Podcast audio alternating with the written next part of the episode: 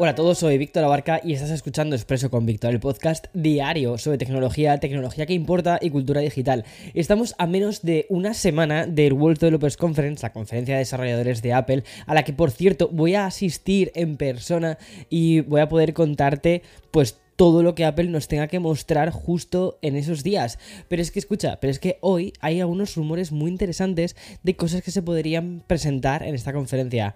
Así que espero que te hayas preparado un muy buen expreso porque voy a hablarte de las nuevas gafas de realidad mixta de Apple que probablemente o posiblemente saquen. También voy a hablarte de Amazon, de Google, de OpenIA y también sobre un videojuego en particular. Así que espero, como te decía antes, que tengas un muy buen expreso preparado contigo o un ice latte porque ya va siendo veranito. Y allá vamos.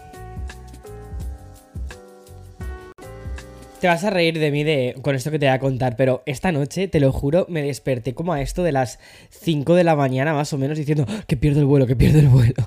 Pensando, te lo juro, que era ya el día de ir al, a, bueno, de ir a Cupertino a ver la conferencia de desarrolladores. Y es que, te lo juro, me entró como un vuelco al corazón y estaba como tan emocionado, ¿vale? Que ya me desperté, o sea, fue como, pues me he despertado, o sea, en fin.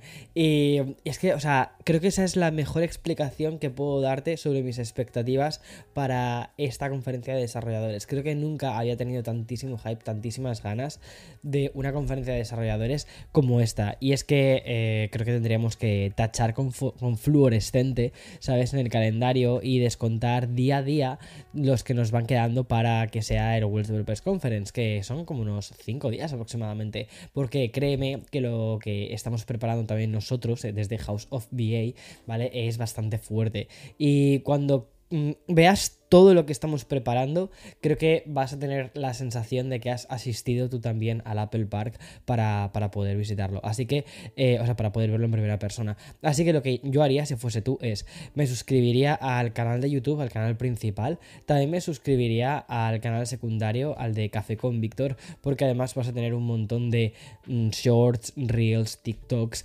lanzados, pero casi minuto a minuto de las cosas que van sucediendo. Y va a ser una cosa espectacular espectacular. O sea, la que estamos armando nosotros dentro de House para poder hacerte partícipe de todo esto va a ser la va a ser brutal. O sea, ya verás.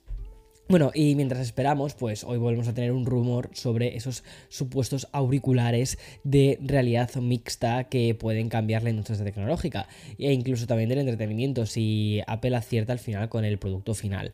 Y mm, lo que hoy ha sido publicado por medios, como por ejemplo The Verge, es que incluso podrían venir con unas pantallas de gran densidad de píxeles y un brillo muy alto. O sea, la idea es poner unas pantallas de súper, súper calidad dentro, básicamente para que digas, wow, espera, que casi no hay diferencia entre lo que es, o sea, el objetivo es ese, que no haya diferencia entre lo que es realidad y lo que es ficción, que puedas verlo todo tan bien con una buena resolución que digas, wow, esto es una pasada.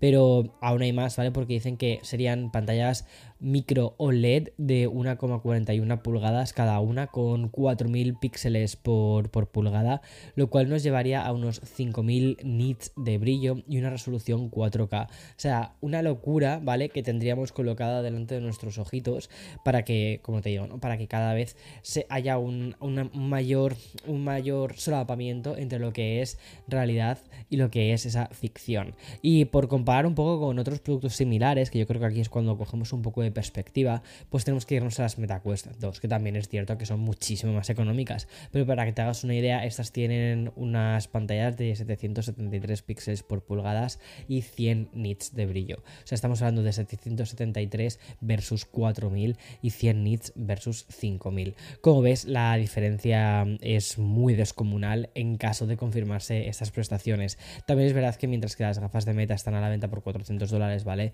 Las de Apple seguramente las Reality Pro seguramente se lancen a un precio de unos 3.000 dólares según se está rumoreando por ahí. Veremos si de aquí al lunes se siguen publicando más cosas relacionadas con las características de estas gafas de realidad mixta de Apple y si no pues tendremos ya que esperar al 5 de junio y ya por fin que como quien dice pues que toda la magia sea desvelada, o sea, tengo muchísimas ganas, de verdad. Bueno, y hablando de rumores, y aunque esta vez ya fuera de Cupertino y de Apple también, pues hoy también he podido leer en varios medios que la batería del próximo reloj inteligente de Google podría experimentar un gran salto de calidad. Y es que, según la información original, ya se señalaba al Pixel Watch 2 como el primero que iba a abandonar el chip fabricado por Samsung, el Exynos 9110 eh, que lo lleva, es el que lleva proporcionando Samsung desde el 2018 por uno más actualizado. De hecho, una cosa bastante interesante es que cuando sacaron el Pixel Watch ya salía con este Mm, procesador de Samsung viejo. Y eso hizo pues que la batería pues no durase no durase demasiado. Y de hecho lo que se está esperando es que este nuevo Pixel Watch 2 lleve una, un procesador de Qualcomm en concreto al Snapdragon W5 y esto significaría que uno probablemente, probablemente el reloj sea un pelín más grande pero también tengamos una mejor batería. De hecho ya señalan que el Pixel Watch 2 si se utilizase con este con este procesador y con una batería similar a la que, a la que, o sea, con una batería similar a la que tienen actualmente, podría durar más de un día con la pantalla siempre encendida, lo del always on, porque actualmente recuerda, o sea, yo, no hice la review del Pixel eh, Watch, lo tengo en casa y decidí no hacerlo porque me parecía, sobre todo cuando salió en septiembre, creo que fue cuando lo, cuando lo tuve eh, y lo sigo teniendo ahora, pues sobre todo cuando salió, me pareció que estaba siendo una demo completamente, ¿sabes? Y que no estaba ofreciendo nada nuevo en el mercado, más allá de un producto mm, con el branding de, de, Google Pixel.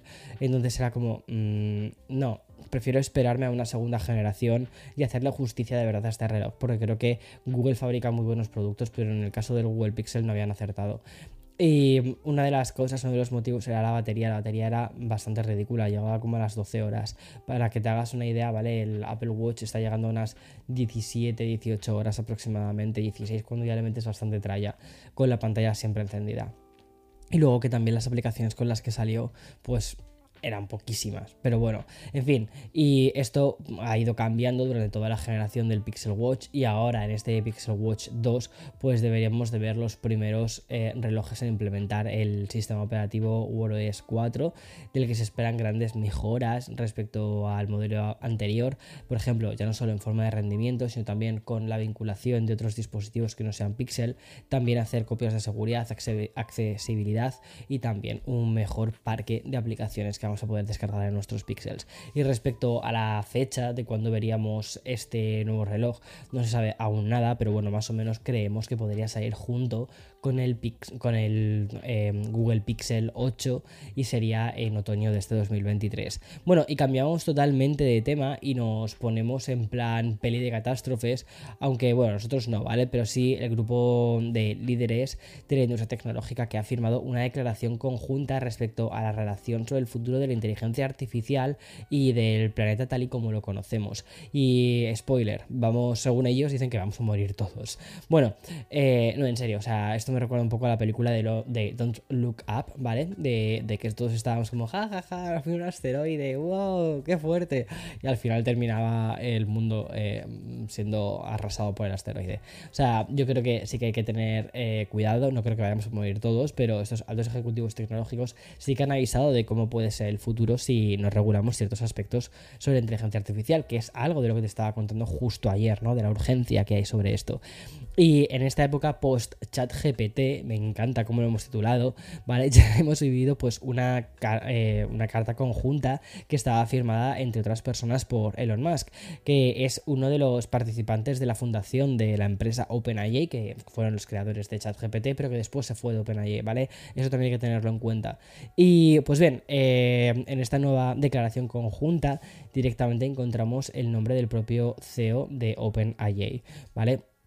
Publicada por eh, eh, bueno, en el Center for AI Safety, que es una organización que busca reducir los riesgos a escala social de la inteligencia artificial. Eso es pues, el título que tienen, ¿vale? Puesto. Pues los que han firmado han declarado que en los últimos meses se han visto eh, a los laboratorios de inteligencia artificial encerrados en una carrera fuera de control por desarrollar y desplegar mentes digitales. Te lo estoy leyendo tal cual, ¿vale? Dicen desplegar mentes digitales cada vez más poderosas que nadie, ni siquiera sus creadores, pueden entender, predecir o controlar de manera confiable. A mí el tema de lo que están diciendo de predecir o controlar de manera confiable sí que es algo que me preocupa un poquito porque si ni el propio creador es capaz de entender lo que están haciendo, hostia. O sea, eh, vamos a preocuparnos un poco. Bueno, y entre estos que han firmado, ¿vale? Además del de mencionado CEO de OpenAI, que de hecho está cogiendo bastante popularidad últimamente, eh, pues tenemos al director de Google, eh, DeepMind, también investigadores ganadores del premio Turing, incluyendo incluso los, los, padrinos de la inteligencia artificial moderna. Es decir, gente que pilota mucho de esto. Pero, ¿qué peligros se señalan en, estas dos cartas que nos han llegado en, en, pocas semanas? Pues, por ejemplo, el uso indebido de fake news y de falsificaciones, desinformación automatizada o los plagios artísticos que también están produciendo una desvalorización del arte brutal y también de la literatura.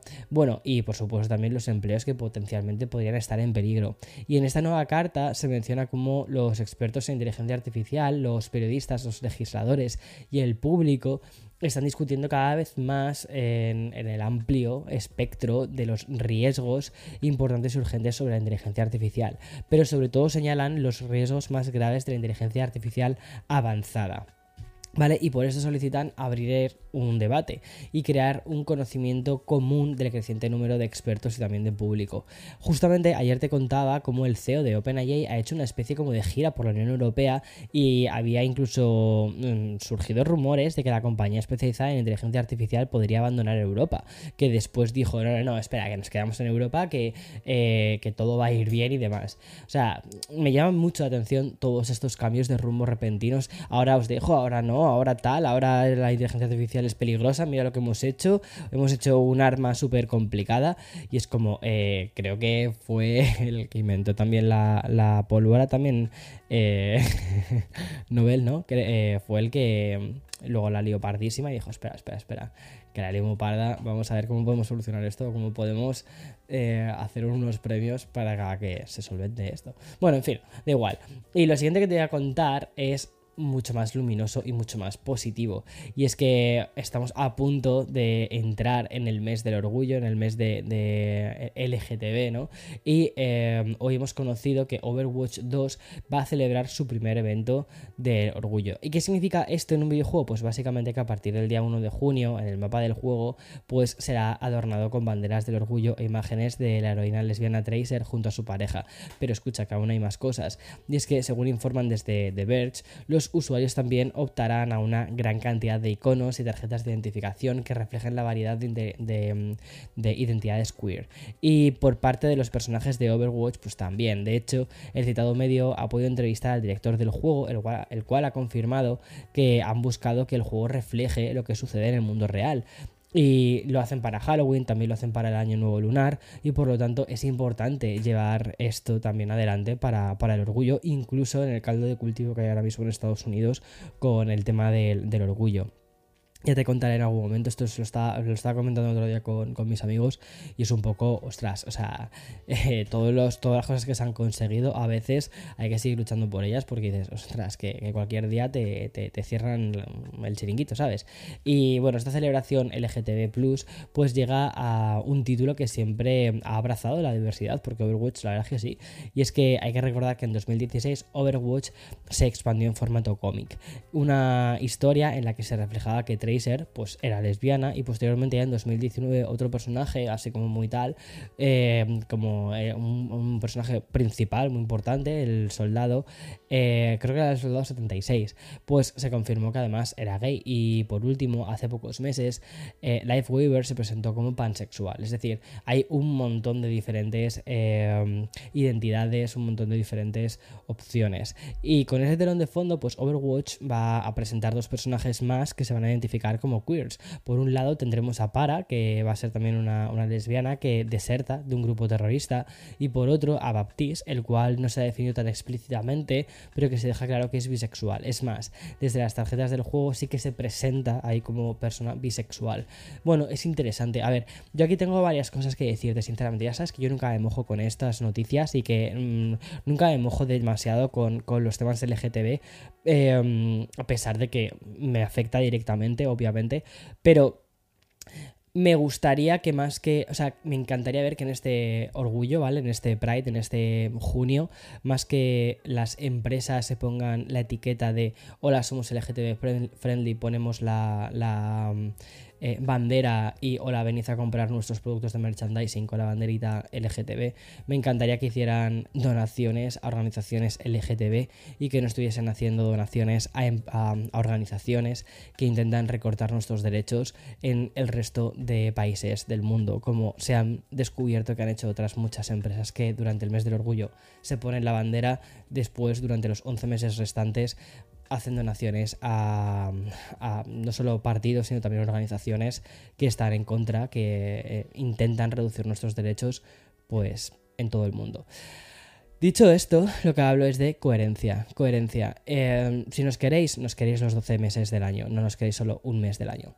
Bueno, y acabamos con una noticia curiosa, pero que al final del todo, pues nos puede dejar un análisis más potente de lo que sugiere la ligereza de la información.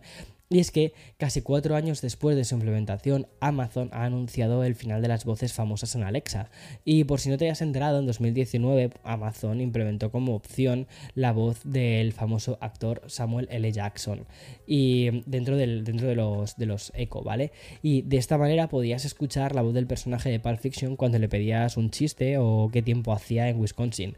Bueno, pues poco después, otras dos celebridades se sumaron a estas opciones: la ex estrella de la NBA, Shaq Shaquille O'Neal y también la actriz cómica Melissa McCarthy. Y por cierto, las opciones de voz comenzaron a costar un dólar extra, pero en los últimos meses ya habían subido a los 5 dólares para escuchar a estos tres famosos dentro de Alexa. Bueno, pues el caso es que Amazon ha decidido eliminar estas opciones hasta el punto de que tampoco va a funcionar para aquellos usuarios que ya habían contratado esta opción. Esta información ha sido confirmada por la propia Amazon a través de un comunicado en el que señala lo siguiente, dicen, los clientes podrán continuar usando estas voces por un tiempo limitado y pueden comunicarse con nuestro equipo de servicio al cliente para obtener un reembolso. Y como te decía al inicio, esta es la típica noticia que detrás puede encerrar algo más, porque todos los rumores apuntan a que Amazon lleva un tiempo desarrollando su propio modelo de lenguaje al más puro estilo ChatGPT y para darle la vuelta de tuerca a una Alexa que se está quedando un poquito desfasada, sobre todo desde el boom de las inteligencias artificiales.